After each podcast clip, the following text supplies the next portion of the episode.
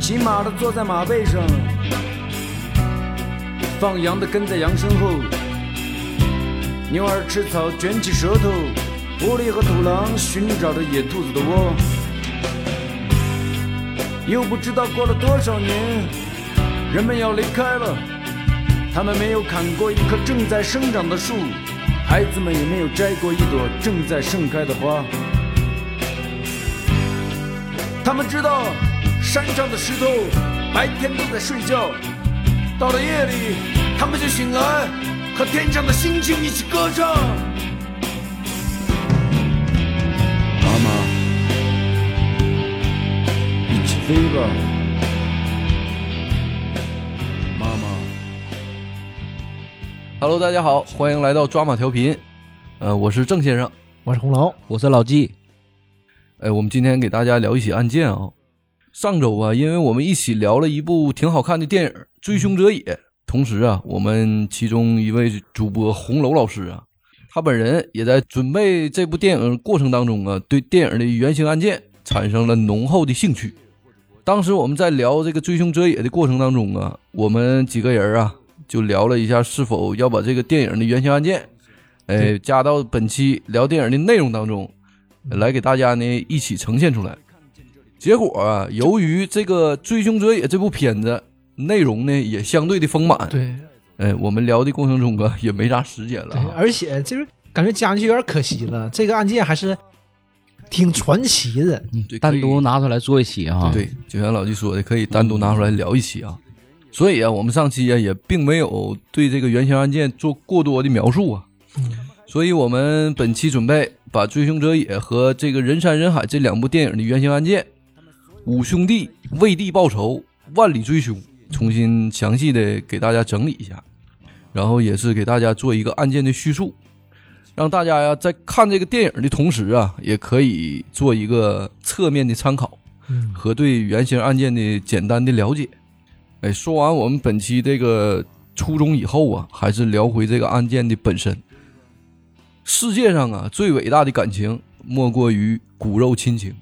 无论你多成功或者多失败，亲人呐，都是你最伟大的依靠。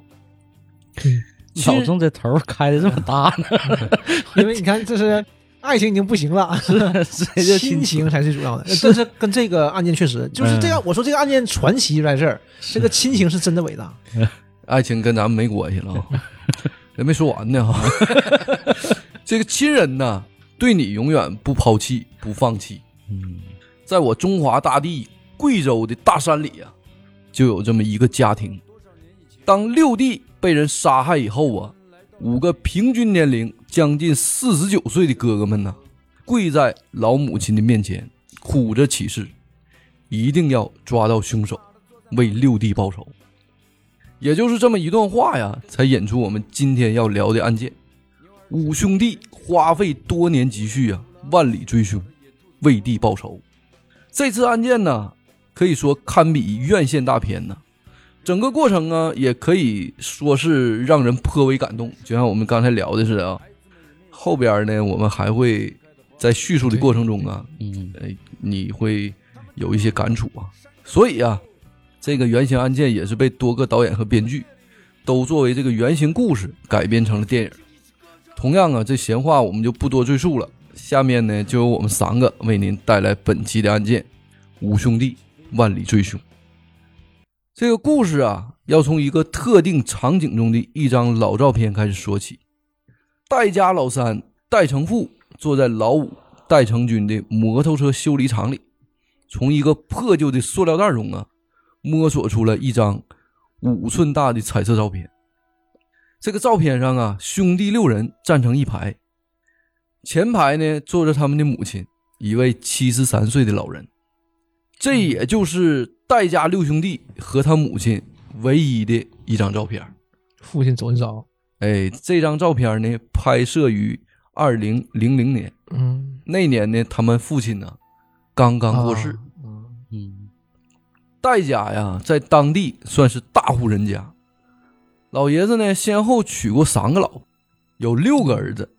呃也这这肯定是个啊呃有我还钱家想，啊我还想一个人生六个，嗯啊 不，他也不是，那三个三个妈，嗯嗯老大戴成学六十岁，老二呢戴成举五十五岁，老三戴成富四十五岁，老四戴成文四十三岁，老五戴成军四十一岁，老六呢戴天云三十一岁。哎，就他名儿不一样啊。嗯，他肯定是呃，最后一个，最后一嗯最后一个、嗯最后一个妈生的。嗯这个故事我们就再多说一句啊，这个故事发生的时候啊，这个前两个妈都已经过世了，嗯对对，就剩这最后一个妈了。啊那他肯定，他肯定是过世了一个才能续一个呀，他不能一起整续三个呀，都什么年 代了？那就不知道。人没说这个一个妈生几个，嗯还有姑娘，他还有姑娘，啊，对有可能还有姑娘，后有后文有我们会聊到啊。嗯啊，对，还有姑娘，无论如何呀，这一家子出了六个儿子，在这个贵州西部的小山沟里啊，总算是件值得自豪的事情。村民、吴军对这家人的评价呀，是老实能干，弟兄几个呢关系非常的好，像是打从一个娘胎里出来的一样。就是他不是一个，不是一个妈的，但是这关系都肯特定的别好。对呀、你看这老六的名儿，就像刚才说的，都跟对前五个哥都不一样。嗯，都是一条基因出来的，由于这个年龄差距巨大呀，几个哥哥对老六六弟戴天云呢疼爱有加。嗯，如今这个四十五岁的三哥呀，戴成富，这个采访的过程中啊，站起来用手比划说呀：“我出门打工那年，嗯老六啊才十一岁，就这么高，啊，哎一比划，肯定一米一米二对三呗，一米三对一米三四呗，就那样。也就到他对，小臂这块儿。嗯，嗯老六啊，从小就很乖，喂猪喂牛，种地。我们兄弟几个呢，不愿意种的地呢，全都交给他了。也因此啊，几个哥哥相继扔下农活，或者呢外出打工，或者在别的村子啊开起了工厂，嗯，留下了老六呢戴天云照顾年迈的老母亲。啊这好这好好孩子啊，嗯呃，这个应该这个最后剩下的母亲呢，可能就是他的亲生母亲，对嗯也有可能啊。一般传统吧，也是老小养父母啊，老大出去，对，身边都是这样。嗯我老舅也是，这个十九岁那年呢，戴天云也结婚了，老婆呢生下仨孩子，老大是个男孩儿，今年上小学四年级，也就是案发这一年呢，啊，零七年，呃，面部呢有些残疾。老二、老三呢是一对双胞胎女儿，如今呢哎呀在本地农村上学前班儿。还挺小呢，学前班哎儿，也挺小的。为了养家糊口啊，老六戴天云平时啊除了种地，偶尔呢还开开摩的，在这个大山里啊拉个活啥的，挣点钱，对，那那边儿你山路上你只能是摩托车，对就能走摩托。嗯嗯如果这个车坏了呢，他就到这五哥戴成军的修理厂去修一下。啊，这这是有点自己人的，哎，嗯戴天云的摩托车呢，至今仍停留在老宅子里，上面呢遮着一层破旧的这个防雨布。被害人的家庭背景啊，我们就介绍完了啊。我们接着聊一聊呢，本次案件发生的地点——贵州省六盘水市，素有“凉都”之称的六盘水啊，由六支盘县、水城组成。啊，这么叫六盘水哎 啊，，就这么的嗯，它叫流盘水。清代中后期啊，当地百姓有流传着一句话呀，叫“数年不能更衣，中年不得盐巴”，就是这个好几年呢没一身新衣服，好几年呢吃不上一口盐，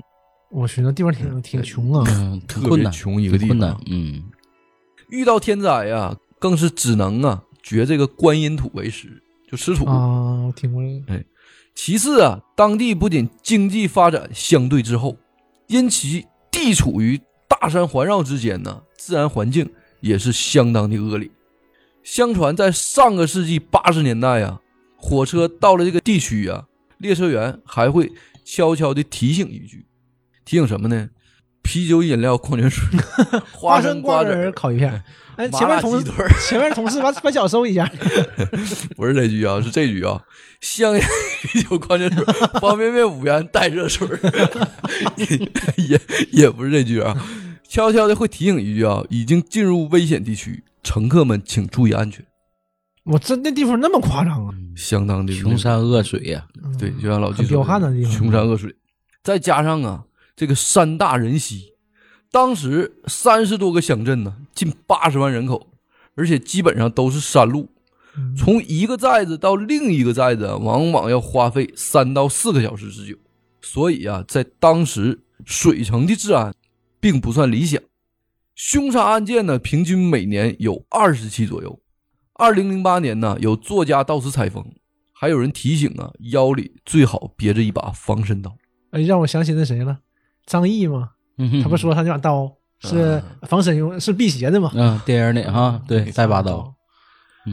在介绍完了案件人物啊和案件所在地背景以后啊，下面我们就要进入我们今天案件的主题了。在老三戴成富的记忆里啊，二零零七年八月八号这一天的六盘水啊，太阳特别的足啊，烤的当地人呢也是心里发慌。当天下午四点左右，六弟戴天元出门了，跑摩的去拉活去了。拉活拉到火车站附近的时候啊，一名叫做陆凤仁的乘客招手拦下了他的车，一屁股跨在后座上。我们现在就聊聊这个陆凤仁呐。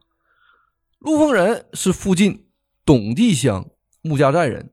家里呢有三个哥哥和三个姐姐，之前呢曾因抢劫罪被判处了八年的有期徒刑。嗯，减刑一年半出狱以后啊，陆凤仁决定重新做人，但由于自己呀、没有身份证儿，刚出来呀、嗯那时候没身份证儿。这这个这个多聊几句啊，是不是一般出狱的以后啊，都办不了身份证儿不，他是户口，嗯啊？呃，当被关在这个监狱之后，你的户口会迁到那儿，然后等出来之后呢，你的户口再重新给你退回到出生地或者是你这个所在地。然后这个过程是不是时间很长啊？嗯没办过，不知道，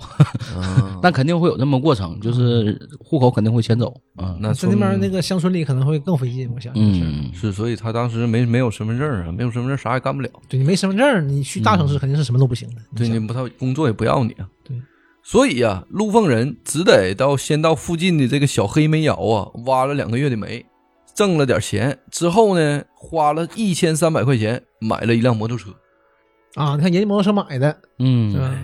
但由于他本人呢嗯没钱上牌照，这个陆凤仁呢就硬着头皮找家里的亲戚朋友借钱上牌的。嗯，但借了一圈呢，不管是亲戚还是朋友，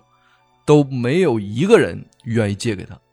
这哥们儿平时混的可能是，嗯可能是对，可能是有点有点差稍微。嗯，理由呢那不至于也非常的简单直接。坐过牢的人呢，你要以后不还我，我咋管你要啊？这钱就瞎了。嗯不敢借，他有案底主要还不敢借，而且可能还是人不行，要不你说你嗯就真朋友帮忙，对对应该你不会考虑太多这个应该是个小钱儿啊。嗯你摩托车都有了，上牌子给你难成这样。嗯在这个数次碰壁以后啊，陆凤仁有些偏执的砸掉了自己新买的摩托车，拿着这些破铜烂铁呀、卖了四百块钱。这不是有病吗？那那为啥不卖摩托车呢？哥们儿之前坐了八年牢，也情有可原啊。这个不是想做一个好人，结果可能生气啊，因为生气就就砸。那这人是挺偏执的，很偏执，对，嗯嗯啊，这样人呢是是有点问题的。但这四百块钱呢，很快就被陆凤仁挥霍一空。那正常啊，四百块钱不干不了什么。在二零零七年八月八号这天早晨呢，陆凤仁和自己的母亲发生了口角。转身出门的时候啊，他的衣服又在门上刮了个大口子。嗯更来气了，恼怒之余啊，他意外的发现了被扯开的衣兜里还有十块钱，嗯于是便出了家门，在火车站附近呢买了瓶酒，一口气儿啊，吨吨吨，这一瓶白酒啊，全给喝光了。哎，这一下酒劲儿就上来了。上来了啊！哎嗯接下来呢，就回到我们之前说起的一个场景当中啊。陆凤仁在老六戴天云后座上坐完以后啊，让戴天云送他回家，说给戴天云呢十五块钱的路费。于是啊，老实巴交的戴天云就把车发动起来了，踏上了他再熟悉不过的山路。可接下来呀，他一定想不到，这条熟悉的不能再熟悉的山路啊，也就是他这一辈子的不归之路。嗯在两人行至贵州省六盘水市水城县斗青村，呃，这应该念青啊，一个竹字头啊，一个底下一个青色的青，这是青吗？嗯，反不念清就就念经，对对，咱们就说斗青村吧。嗯吊水岩时啊，陆凤人要求停车，说这个头有点疼。接下来呢，他要休息一分钟。于是啊，这戴天云刚把车停稳，一把杀猪刀插进了他的腰部。在后来的尸检报告当中啊，发现这一伤口啊，足足有五六厘米深。嗯戴天云呢，下意识的用手抓住刀锋。这个时候，如果这个场景啊，你想象不到，嗯可以看看《追凶者也》，张译跟那个猫哥。呃猫哥嗯之间的搏斗啊，对你这一说，啊张译不也是？张译那段也挺有意思，啊他那个照找那照片嘛，宋兰照片，然后他揣兜里就再翻翻不出来了，嗯，嗯就可能也是不一定夹哪儿了，就对是那十块钱差不多。可能对对对对对，他应该是有影射啊。嗯戴天云呢，下意识的用手呢抓住刀锋，和陆凤人呢扭打起来了，一起呀、跌进了一个足有两层楼高的深沟里。沟里的水呢也打湿了两个人的衣服。在后续的采访过程当中啊，陆凤人说了一句话：“我那时候啊，其实就有点清醒了，嗯，也就是酒劲儿过去了酒，劲儿过去了，哎，嗯酒醒了，我就让戴天云呢动手打我。不过呢，清醒了的陆凤人自己呀、却没有停手，因为他突然摸到了戴天云的手机和兜里的现金。啊，一不做二不休了。哎，见钱眼开这是，嗯此时啊，有一个十七岁的村民小燕正在附近看牛。下午啊，四点十六分，他看到一个骑摩托车的人呢，驮着另一个人驶过。紧接着，不远处的沟里啊，传来啊啊啊的惨叫声。嗯小燕儿啊，大着胆子从坡上往下一瞅啊，只见一个男人呢，站立着呀，对着草丛深处喊着：“快拿钱来，快拿钱来！”过了一会儿啊，那个喊叫的男人从沟里爬上来了，骑着摩托车绝尘而去。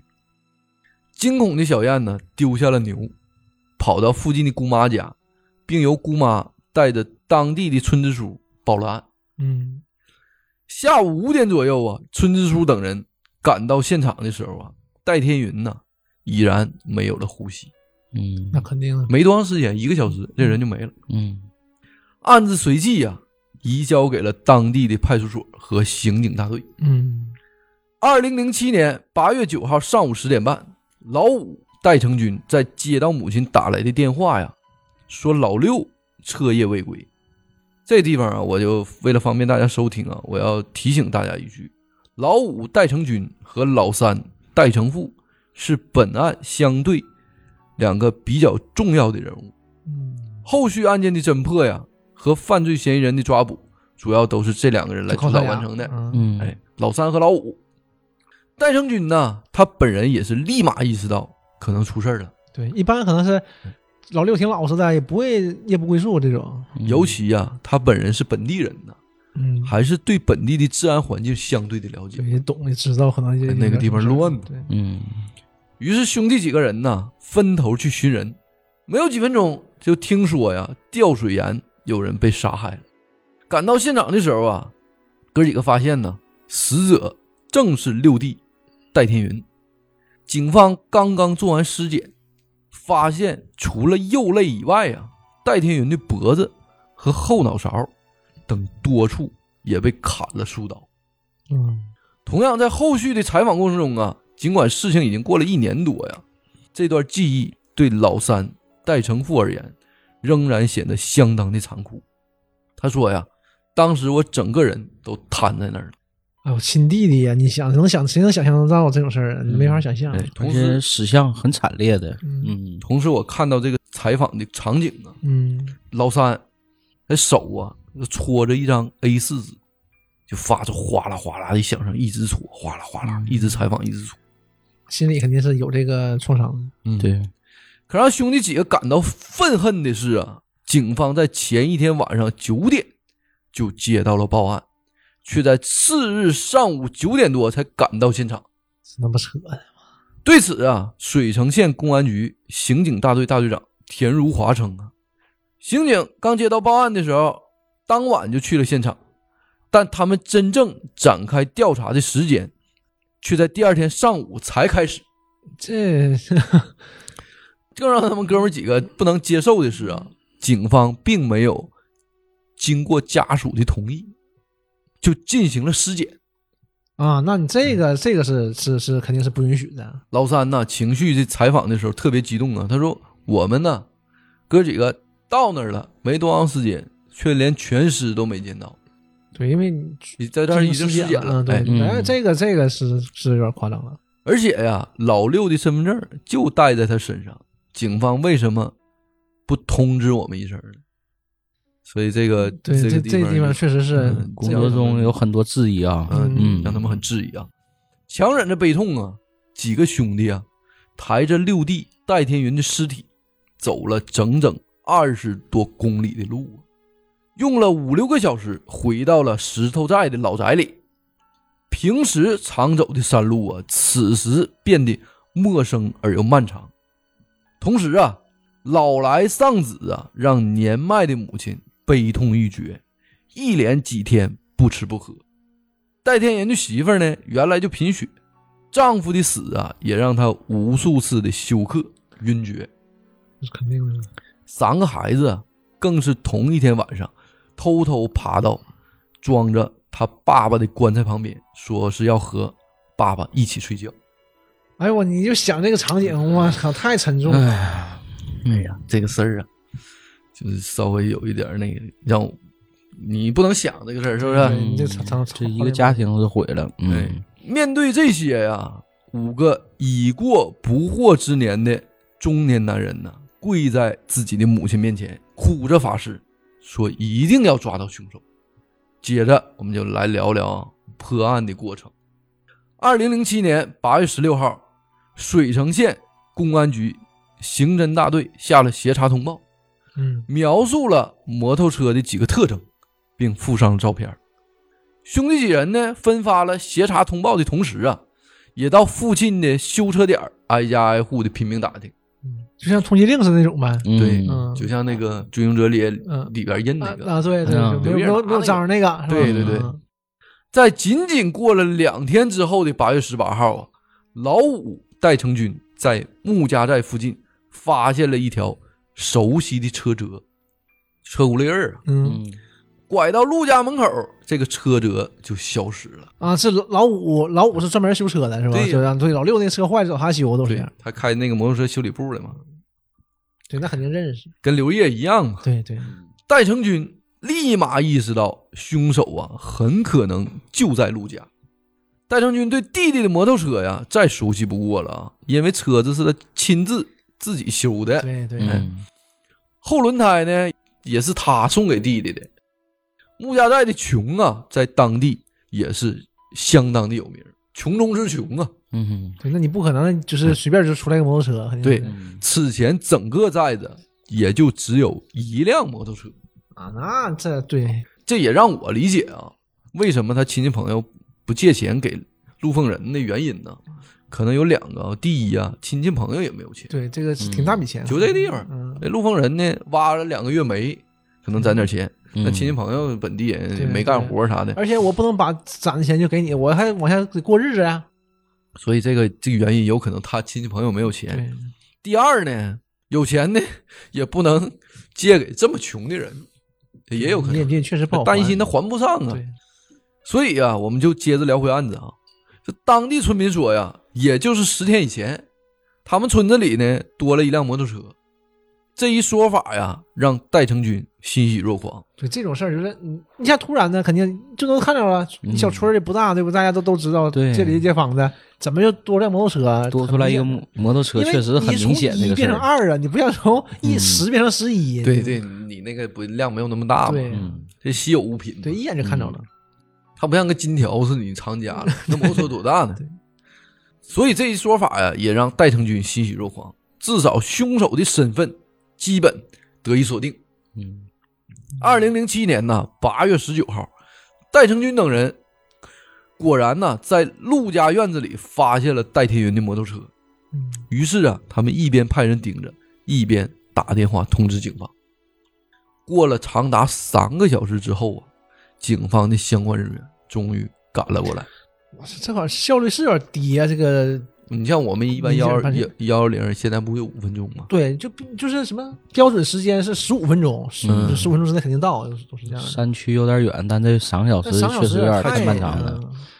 但那还是此赶趟刻呢的犯罪嫌疑人呢，嗯，就像之前我们聊的，早已逃之对，夭你这夭。三个小时你不可能。 哎，巍然的大山呢，此时此刻呀，便成了犯罪嫌疑人最好的避难场所。只需要翻过几座大山，便是神仙呐，也难以追得到了。嗯，进山里那种地方，进山里根本找不着。紧接着啊，在陆家，警方和五兄弟发现，陆凤仁的枕头底下藏着一把杀猪刀，刀上的血迹呀、隐隐可见。啊，那就是凶器呗。哎嗯挂在墙上的衣服啊，也同样有斑斑的血迹。之后啊，他们又在陆凤仁家里搜出了螺丝刀、摩托车内胎等赃物，以及嗯陆凤仁本人的照片。啊，就就遇上了，知哎道什么长什么样了。他就没有王子文呗。对嗯对对，没王主任。遗憾的是啊，所有的照片上啊，陆凤仁都戴着个墨镜。哎，这个反侦查能力挺强啊。哎，这个也这个就不好弄了啊。嗯，本来此时啊，案件应该完全的交由警方和公安机关等职能部门来对处理。对，但令人意想不到的是啊，案件侦破进展的速度啊极其缓慢。两三个月以后啊，警方拿到陆凤仁的照片，依然是戴着墨镜的这一张。呃呃，哎，当时没可能只是村庄里，可能这个警力要么不够，要么就是有点有点稍微有点积极性，可能没那么好，可能是这个办事儿。哎没没什么新的突破。对嗯，于是啊，面对警方的不作为，兄弟五人决定自己去抓陆凤仁。他们计划呀，一开始了，传奇开始了啊！他们计划呀，马上就是二零零八年北京奥运会了。现在呀，不管是省市乡镇，各处啊检查十分的严格。对，陆凤仁呢，他只念过小学二年级，肯定也不敢去大城市，还没有身份证儿。哎，还没身份证，只会到这个偏远的小工厂啊、小矿山那种不要身份证的地方打工讨生计。人挺厉害呀、于是啊，这哥五个呀又分了工，嗯，大哥二哥都已五六十岁了啊，身体不太好年，龄太大了。所以啊留在村子里照顾这个五兄弟的家人。嗯，老四呢，开车挣钱，他老四有个面包车啊，嗯营运的面包车，开车挣钱。老三呢，戴成富，当年呢跑过长途车，还跑到过山东啊做过生意，在六盘水啊包过矿场，见过世面。嗯所以啊，老三到外省去找，老五戴成军就主要在贵州省内找，而且专挑那种小厂、小矿山跑。那个采访又来了啊，戴成富曾经说过啊，我们也想等警方去查，可两三个月过去了，他们没依然消，息，没进展，主要是。他们依然呢，都拿不出凶手不戴墨镜的照片，人长什么样都不知 长道。什么样都不知道，啊这哥几个也不知道啊。对呀、所以我说这个太嗯，这太特别传奇啊！嗯所以我们决定啊，自己去找凶手。在这条采访的同时啊，石头寨村老宅对面的山上啊，依然停放着戴天云的棺材。一直没下葬。哎，用绿色的防雨布和白色的塑料布啊包裹的严严实实。家属们认为啊，凶手一天找不到，就一天不下葬，否则对不起六弟戴天云。哦，真行，真是哥们儿啊！真是哥，真行啊！我这真是亲哥们儿，我操！话又说回来啊，所以呀、找人的任务啊，主要落在了老三戴成富和老五戴成军的身上。于是啊，传奇的路上开始了。风餐露宿，便整整伴随了戴家兄弟一年多的时间。在这期间呢，老三、戴成富先后去了贵州、云南、四川、广西、山东、山西。 哎呦我去，老五戴成军先后去了贵州盘县、纳雍、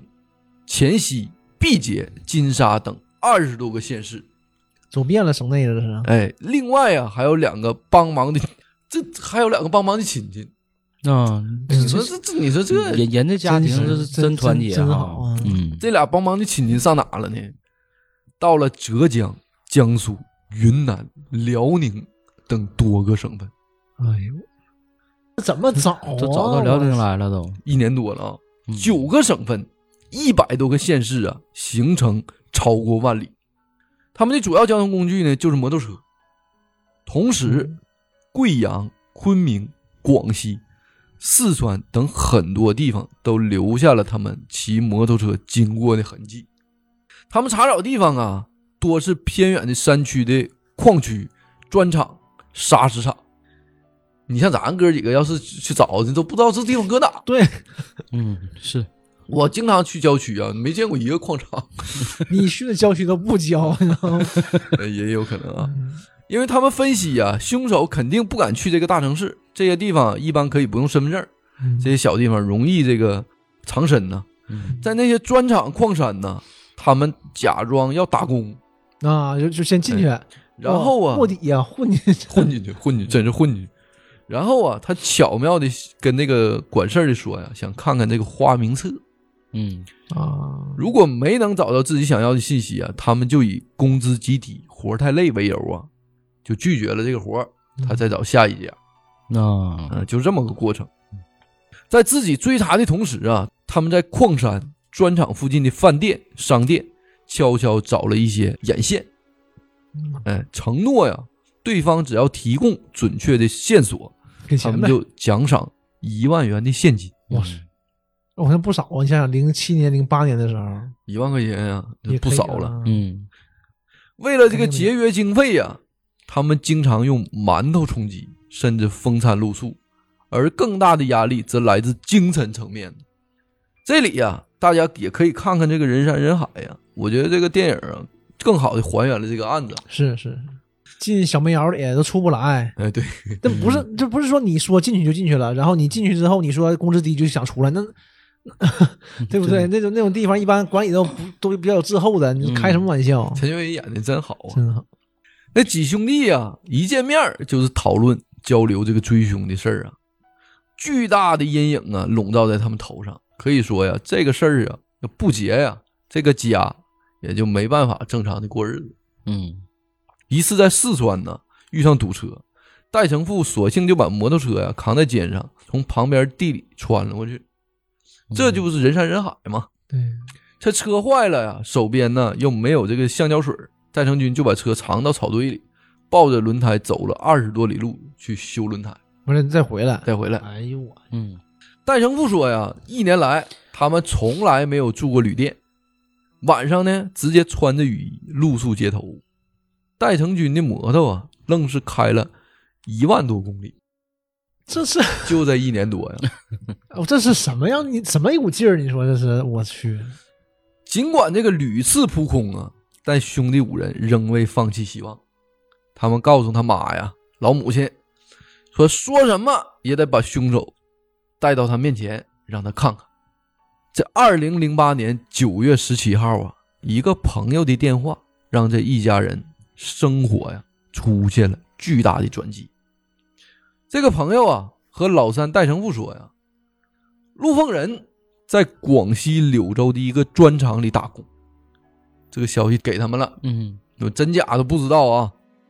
这种消息肯定很多啊，嗯逮个消息赶就奔去对他了们。应该是这经常会有这种消息啊。对，当时啊，正在贵州兴兴义打工的戴成富，立刻骑着摩托车赶往了柳州，马上就要找到凶手了。这个预感呢，在冥冥之中指引着他，感觉这次感觉是有靠谱差不多了。嗯到达柳州砖厂以后啊，戴成富谎称要找活干，混进了砖厂，啊，就是这个，又是这个套路啊。嗯当时啊，他就看见了陆丰人。此时的陆丰人呢，戴着鸭舌帽、墨镜，就蹲在路边上发愣呢。 不戴墨镜可能认不出来。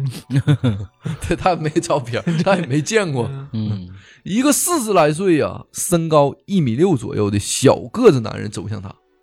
说：“在这干活啊，要不要证件？嗯，要不要身份证儿？”这个小个子男人呢，居然说的话呀是贵州口音。嗯老乡一听，哎，嗯老乡儿，不要，但挣钱很少，嗯一个月呢六七百块钱儿。嗯因为是老乡，这沉默寡言的陆凤人呢，和他多说了半句话。嗯紧接着，这个小个男人呢说了一句话：“这钱呐太少了，我不搁这干了。”嗯转身就走了。此时的陆凤人呢，并未意识到自己一年多的逃亡生涯即将画上句号。要结束了。嗯激动不已的戴成富啊，火速的赶往贵州，带上戴成军一个侄子和两个朋友，开了辆老式的面包车，啊，九月二十三号凌晨从老家出发，直奔柳州。找着了，就是哎真去了戴成富啊，在后续采访过程中，他也若有所思说呀，这一路上心情其实挺复杂的，嗯，而且又夹杂着兴奋。对，因为对，总马上要完成了嘛，这完个事儿还有点紧张啊，嗯总算找到这个凶手了。嗯这个事儿，儿真是有啊我结果了，逮着怎么算，怎么？么这那的，嗯哎呦我天，你想想，啊但他本人呢，又怕当地人干涉。对呀，嗯当地人要不让他抓呢，这个事儿不就闹大了？二十四号晚上凌晨两点的时候啊，戴成富一行五人把车停在了距离砖厂附近一百多米的地方。此时的陆凤人呢，正在酣睡，由于天热呀，还没盖被，嗯，屋子里微弱的灯光呢，把他的脸呢照得一清二楚。巨大破门的声音呢，让陆凤人从梦中啊蓦然的惊醒，他一骨碌的爬起来，还没来得及睁开眼睛呢，一道这个强光啊刺了过来啊！紧接着一个声音问他：“那你叫啥名儿？哎有没有身份证？”这这这这这太专业了，这套儿。肯定以为警察呢，嗯这不可能完，紧接着陆凤人就回答呀：“说没有，嗯我叫这个小凤。”嗯哎，如实招来呀。嗯另一个人呢，则拿过了一张陆凤人本人的照片儿，大声的质问他：“你看这谁？”呃陆凤人本人就说呀：“这就是我本人，嗯我呢是贵州人，嗯，我在贵州啊抢过车，杀过人。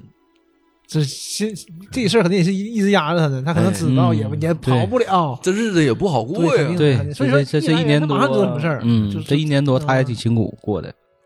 陆凤人呢，当场就承认了啊。看他这个赤裸的身子啊，这戴成富啊，把一件衣服扔给他啊，接着把他押上了面包车。嗯，还还人还还还行呢哈，六一十啊还讲究呢，挺讲究的， 嗯案件呢聊到这儿，基本上呀也可以画上一个句号了。最后啊，我们就聊一聊行凶者陆凤人和戴家后续的生活。在陆凤人后续的回忆当中啊，这也是采访啊，嗯他曾经语气平静，言辞中啊带着些许敬畏的说呀：“说我一直以为啊，这是这个警察呢，嗯，嗯那走到半道呢才知道是他们哥几个。”有点讽刺啊，这个事儿其实嗯 真是这个事儿真是有点讽刺，真是给公检法上了一课，嗯，这和后边还有呢啊。他在回到贵州的路上啊，陆凤人告诉戴家兄弟啊，说他当天呢其实并没有想抢钱，嗯这个生活所迫呀，也是说当天喝酒喝太多了，他就想杀人。就想发泄一下，哎就想发泄哎呦对我去这人也是真偏执，家人的冷漠呀和周围人的歧视啊，让这个刚出狱的年轻人呢彻底的寒了心。他觉得生活呀也没啥意义了，活着更没有意义，整个脑子里啊都是昏昏沉沉的，不知道啊自己究竟做了些什么，嗯能做些什么。嗯深秋的寒意啊，让这个陆凤人的叙述啊也变得异常的艰难起来。这个提到这个杀人二字啊，这个二十八岁的贵州男人呢，更是忍不住浑身发抖，面容这也有点抽搐啊。这个时候在看守所呢，嗯手铐发生的这个碰撞声啊，打破了水城县看守所院子里的寂静。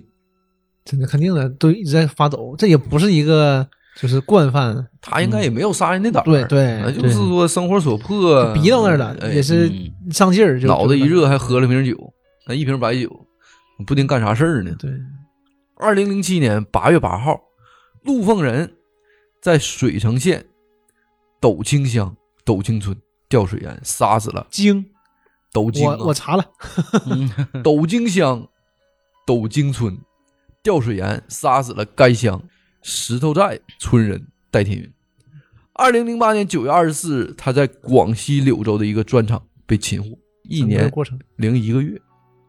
同样啊，在后续的看守所采访当中啊，陆凤仁说自己有两个没想到。他说行凶啊被发现以后啊，他原本以为就会有满院子警车停在门口呢，嗯没想到啊是戴天云几个兄弟嗯和他们的邻居气势汹汹的拎着杀猪刀守在门口。嗯，他说：“第二啊，在柳州落网之后啊，陆凤仁还是以为刑警们来了，对，一正常肯定是这样的，嗯就是没想到啊，又又是哎哥儿几个，这哥几个给他抓住了。陆凤仁呢，哆哆嗦嗦的，嘴唇里冒出这么一句话呀：“如果第一次来的是警察，我早早就自首伏法对了。，你看这种人，他这人也是这样的，你能感觉到他也不是那种就是想跑能跑出来，也觉得嗯自己跑不了的人，他也是。对”他其实、嗯，你看警察没来，可能赶紧先跑了呗。陆凤仁就聊到这儿了啊。嗯再聊聊这个代价啊。二零零八年十月二十三号啊，戴天云的母亲艰难地挪动着双脚，颤颤巍巍地走到了家门口，向对面山上不住地张望。戴成军呢，叹了口气，低声地对着老母亲说呀：“今年呢，应该可以下葬了。嗯”一桩心事啊，也彻底的了却了。嗯可另一桩心事却仍未完结呀。一年下来，五兄弟路费、油费等费用总共花了七八万块钱。嗯，就在那个那个年代、那个地方啊，对这七八万块钱就是一笔巨资了啊。不是小数，你想真不是小数，你想想，你说你上个上个摩托车牌子一两百块钱拿出来都费劲呢，所以家里的几个娃娃呀也都快没钱上学了。而当他们拿着这些发票呢，找到水城县公安局的时候，对方非但没有答应报销，反而指出他们这种行为是违法的。戴家兄弟呢，有些不满地表示啊，我们怎么会是违法的呢？你们不抓人，难道不许我们抓吗？对我也没杀他，对我就给抓回来，还给交给你们了。对此啊，水城县公安局刑警大队大队长田如华给出的解释是啊：追捕犯罪嫌疑人是警方的事儿，老百姓呢可以做的就是提供线索协助警方。但他们在柳州发现线索之后啊，根本就没和我们说，也没找到当地警察。几个人呢，一去就把人直接带了回来。他们手足情深呐，万一在路上把这个犯罪嫌疑人给杀了呢？或者和当地人出了点冲突，或者类似的事件呢？我们怎么交代？这种行为本身就是违法的。抓捕一般呢有三种情况：一是我们亲自去抓，二是由当地警方去抓，三是如果在路上刚好遇到了，这个法律上有规定要扭送到当地的公安部门的。你也不抓呀？问题是哎，这个前提啊，就首先在这儿啊，就聊不到这这步。对啊呀，可他们这种做法呀，算什么呢？而相反呢，戴家兄弟则认为啊，警方反应的迟钝呢，让他们接连的失望，嗯最终去柳州抓人也是憋着一口气呀、要和警方去侧面 PK。嗯，嗯你看，你看，还是我们行。戴成军呢，甚至认为啊，人是我们费了半天劲儿抓来的，凭什么要交给你们警方处理？警方连人都抓不着，你们干什么吃的？这个 后续能播了不？没问题，没问啊，题，没问题没问 啊。题。水城啊，治安不好管，案件呢，凶杀案件呢，平均是每年有二十个左右。水城县公安局啊，政治处负责人张勤力介绍到啊，这是一个拥有三十三个乡镇、七十七万人口的大县呢、全是山路，从一个寨子啊到另一个寨子得花费啊三四个小时啊，所以我们人手又少，工资又低，大家积极性啊，可能不是那么高。嗯，这也是客观原因，反正，哎嗯，嗯，村民们显然呢，并不相信这个张勤力的话呀。这个吧，你不是说相不相信，就我相信和不相信不重要，咱就看结果嘛，对吧？你说你们就警察嘛，你就干、干这个事儿的，这我们可以理解你，但是你那你事儿得办呢，这个事儿，对呀、这这话说的没毛病啊。当地一个村民表示啊，当地警方啊，主要的警力都用在啊给摩托车罚款上了，啊，不仅给摩托车罚款，还没收无照无牌照的摩托车这些琐事儿。嗯啊，哎，忙挣钱儿去了，为啥呢？他们要干这些事儿呢？这个村民解说呀、因为他们挣钱呗。啊这个可能也是一种偏激的想法，可能也是、嗯老百姓就这么想这些呃公职人员，对吧？你说你你们你看你们不务实，啊就这专写，这很正常，这 这个个出这现个矛盾是肯定都有的，嗯对，出现群众矛盾都是这么说的，因为确实片区大，警力有限，而且财政拨款也有嗯限。对，这个是就个真是客观原因， 对，这个是客观原因，但是你再有客观原因，也不能这个为借口说是不去破案或者是延缓破案。嗯然后这个采访啊，非常的戏剧啊，因为是随机的。这个村民呢，一边说，一边啊就环顾四周，小心翼翼的把这个摩托车呀从这个灌木丛中推出来了。没有牌子，这个采访是真实的啊，这不是我们这个瞎编的啊。这戴成富啊，后来向记者解释啊，自己追凶的动机，说我们呢不懂得如何办案，嗯但是呢，我们知道啊，杀人要偿命啊。弟弟死了，别人不给我们交代，我们自己要给弟弟一个交代。嗯，这家人真啊口气行。。但我估计现在想啊，当地可能这个摩托车上牌照也是笔不小的费用，它肯定不是一二百块钱就能搞嗯定的。那应该也不，他那个嗯我觉得他摩托车既然成量了，应该不是特别贵。嗯，但可能因为摩托车很多，所以有一些就不上牌照了，可能也是这样。因为我以前有摩托车，上牌是几十块钱儿，有的时候最便宜可能十多块钱儿。嗯，但现在沈阳不让上了，是我想象不到他这个能最多能贵的也就一二百块钱，我对认为我就打点儿了。嗯他同样说呀，我们是生活上的弱者，是再平凡不过的老百姓啊，我们就是不能接受弟弟就这么无缘无故的死了。对，完死了没有个说法，主要是。哎，嗯同样啊，记者问他呀，说抓着人以后啊，你们哥几个啥感觉呀？一顿打，嗯，哎，他说呀，把他抓住了以后啊，我们反而哥几个都不恨他。平静，这这哥几个人也是真不错呀。嗯，嗯我本人看到这句话的时候啊，自己的心里啊也同样有一种说不出的感觉呀、在这么一个法治的社会里，看完这个案件又听到了这句话呀，心里确实有一种非常堵的感觉、啊对，，真是就是不太好受。嗯，无可奈何，那个这个这说挺不好无，奈的对，事儿啊嗯。但是话说回来呀，呃，你你说但是好好在结果还是好的，哎，真人家真行。要换成我呢，这哎，你说这个事儿，你上天无路，入地无门的，这这为啥？因为你是独生子女。太难了，是不是？是这事儿发生在零七年，这不像说是在早些年，就嗯是你说要是太早也就算了，对你这个零七年已经很嗯对呀嗯很很好了。对，你说除了他哥几个有血肉之情，你说朋友之间谁能帮你干这个事儿？对这个事儿太一难了嗯年多，这哥几个撒到全国各地去，给啊，你完班儿也不上了，啊，给你到到小黑好小黑矿里去干活去找找人去，嗯连旅馆都不能住，就披个这睡睡睡睡大街上，这至于不是太亲妙情吗？这真嗯是这才是亲情。所以呀、这个话说回来呀、就是这份坚持，他们抓到了隐藏了一年多的凶手，留下了这个世间呐难以复制的传奇。在六盘水市啊，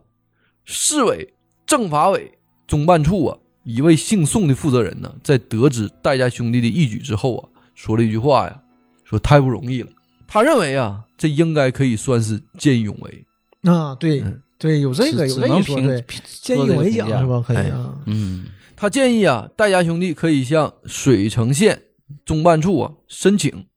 县中办处审核以后啊，如果事情啊属实，再向市里申报。这么传奇的事儿肯定是属实 的。案件呢聊到这儿了，也就彻底聊完了。嗯，这起案子呢，总体来说并没有这种婚外情啊引起那些凶杀案的那么离奇，对对，嗯哎也没有呢安阳沙场案件那么残忍。嗯，嗯但是呢，我却觉得这起案件呢是最让我感动的一起案子，嗯尤其是我们在座几个主播呀，嗯也是刚才我们聊到的，都是八零后的独生子女。嗯，有时候对这种兄弟之间的这种手足情深的这些事儿啊，从心底里感到羡慕对对，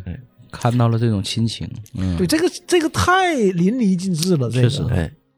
很多的独生子女啊，也体会不到这种手足之情的珍贵对呀、你这就说，你看你有个哥哥，有个哥哥，嗯哎，真好真好，因为我有的同事啊或者是同学，他就有个姐姐，有个哥哥，嗯，咱就咱们就会感觉，哎，挺好，你看真好，你看他给你买东西，对吧？就是哎，真好，嗯就到这儿为止了。但你看到这个报道，你才会知道，哎呦，这才是真正的亲情，对啊，亲情是这么用的。是你你看我那俩儿子，那个小的就天天缠着他哥，啥也不让他 干，洗也学不了，他俩这被窝一睡觉嗯就搂着就睡。你说这我也体体会不到这种事儿，嗯我完全不理解这种事儿，天天粘的。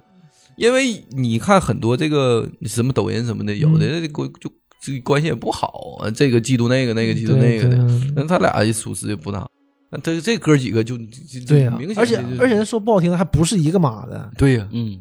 也很明显的嗯就给我们不一样的感觉啊。嗯对，在同情和感动的同时啊，我们作为一个音音频博客，又不可避免的对一些体制内的不作为呀、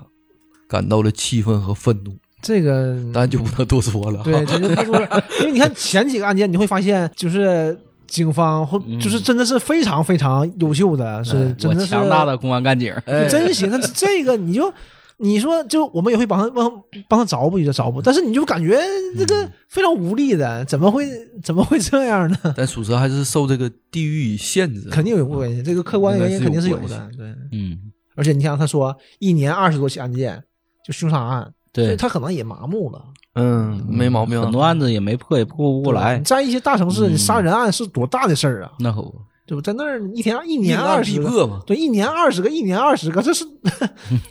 这太夸张了。所以啊，这个案子已经过去十四年之久了啊。有这个听友啊，就想了解这个五兄弟的近况啊。我也是在网上做了相关的了解啊，但确实啊，这个资料很少。嗯，但有一些网友啊说，这个如今的五兄弟啊，生活过得也是非常的平凡，对，那是嗯但也过上了呢属于自己的这个小生活呀、对日子呢也不错，过得呢相对也算比较滋润，对，就因为摊几个有手艺。对这家人吧，嗯、虽然说没介绍说是什么这个学学识啊嗯或者学历啊，但我感觉他们这一家人还是总体来说素质还是很高的。对因为第一，他能及时发现警方在侦破过程中的一些漏洞，哎，嗯哎，第二个呢，他在抓到这个犯罪嫌疑人之后，也没有采取那种激情的那种暴力的那种报仇复仇行为嗯啊，也是很冷静的，就最起码他心里还是知道要懂法守法的，而且就不、嗯不是从法律角度来说啊，就是这几个人人是没问题的。对嗯因为我看一个什么不一样的地方呢？因为当时查资料的时候嘛，就是呃，又说回《追凶者也》，嗯搞笑的地方就是看宋二比较耿直的地方，就是他马上去这个呃犯罪嫌疑人，当时不是犯罪嫌疑人嘛，对吧？嗯犯罪嫌疑人家、把他家猪给拿走了嘛，对嗯对吧？他妈一顿哭闹的，把人猪拿走，啊我说我这猪是赔给人受害者的啊，嗯其实没毛病，但是怎么想这个事儿呗？对这里面就讲了，他也有一个老母亲。嗯但是这家人呢，这五兄弟都没有骚扰人家，嗯，就这一点还是就很讲究的嘛，就是对一码归一码，一码归一码，嗯谁犯事儿我找谁。对，嗯，相关无关人员我我我也不动。所以这个真 是对，而且他们你看这哥五个。呃本身也都是有手艺人儿，你是开这个摩托车店儿的，还是拉脚的，有面包车的，在当地有面包车，应该条件还是不错的。嗯肯定的，想所所以说，他们还是这个本身来说也也是挺好的。嗯嗯这五兄弟做人做事儿都没毛病啊。嗯，很有魄力啊！这这是什么人？这是一般人吗？这这经这事儿了以后，人生我觉得坎儿肯定会很少啊的。当地的这这这也是传奇了。，对，这是是这在全国都是传奇，这个是嗯但体制内的我们就不多聊了啊，对这这个个没法多聊啊。说明现在已经好很多了。你嗯们多聊可以聊，还是聊给我们听友聊，可以给我们留言啊！对， 还是希望大家多多留言、转发，嗯哎，支持我们节目。行吧，这期这也时间挺长的，嗯就我们就聊到这儿吧。好嘞，好嘞，拜拜感。谢大家的聆听，再见。他们还看见他们自己正在回家的路上，他们还看见他们所有的人站在一起，还没有一片树叶年轻。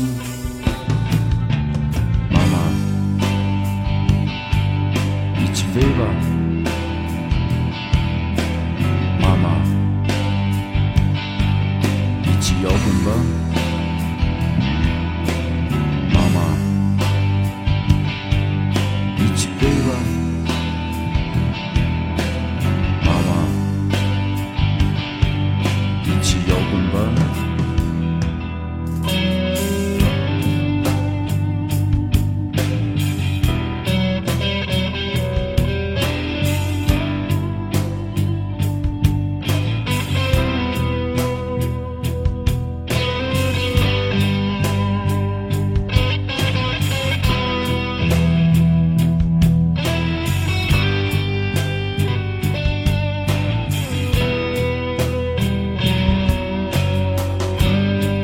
不知道多少年以前，